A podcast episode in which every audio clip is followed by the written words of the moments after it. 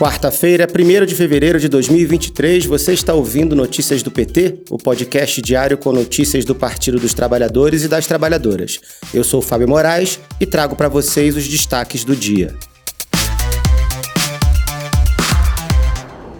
Hoje pela manhã, o presidente Lula se reuniu com o ministro da Secretaria de Relações Institucionais, Alexandre Padilha, e com o ministro da Secretaria de Comunicação Social, Paulo Pimenta. Ainda pela manhã, Lula participou de sessão solene de abertura do ano judiciário de 2023. A cerimônia marcou a reabertura do plenário da Corte, destruído após os atos golpistas de 8 de janeiro.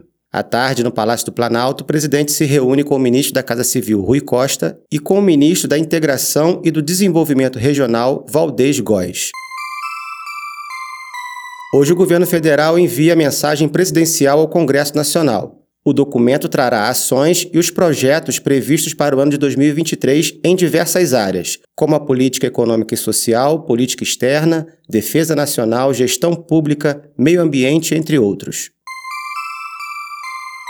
Hoje, a Câmara dos Deputados e o Senado se preparam para a eleição que vai definir, por meio de votação secreta, a composição da nova mesa diretora, responsável pelas ações administrativas no Parlamento. Os principais cargos em disputa são os de presidente da Câmara e do Senado, que irão comandar os trabalhos nas duas casas pelos próximos dois anos. E os 513 deputados e 27 senadores eleitos em outubro de 2022 também serão empossados hoje. Os deputados federais tomaram posse em sessão que começou às 10 horas da manhã no plenário Ulisses Guimarães. Às quatro e meia da tarde será iniciada a sessão para eleição do novo presidente da Câmara e da mesa diretora para os próximos dois anos. Já no Senado, os novos congressistas tomam posse às 3 horas da tarde. Os mandatos são de oito anos e vão até fevereiro de 2031.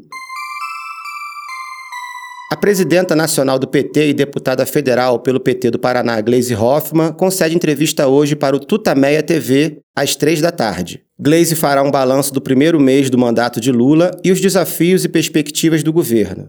A entrevista é ao vivo pelo YouTube no canal Tutameia TV. Este foi o Notícias do PT. Ele é diário e está disponível na sua plataforma de áudio preferida. Siga o podcast para receber uma notificação toda vez que sair um novo episódio. Se você gostou, deixe 5 estrelas na avaliação e compartilhe. Você encontra mais notícias como estas no portal do PT em pt.org.br. Muito obrigado pela sua companhia e até amanhã.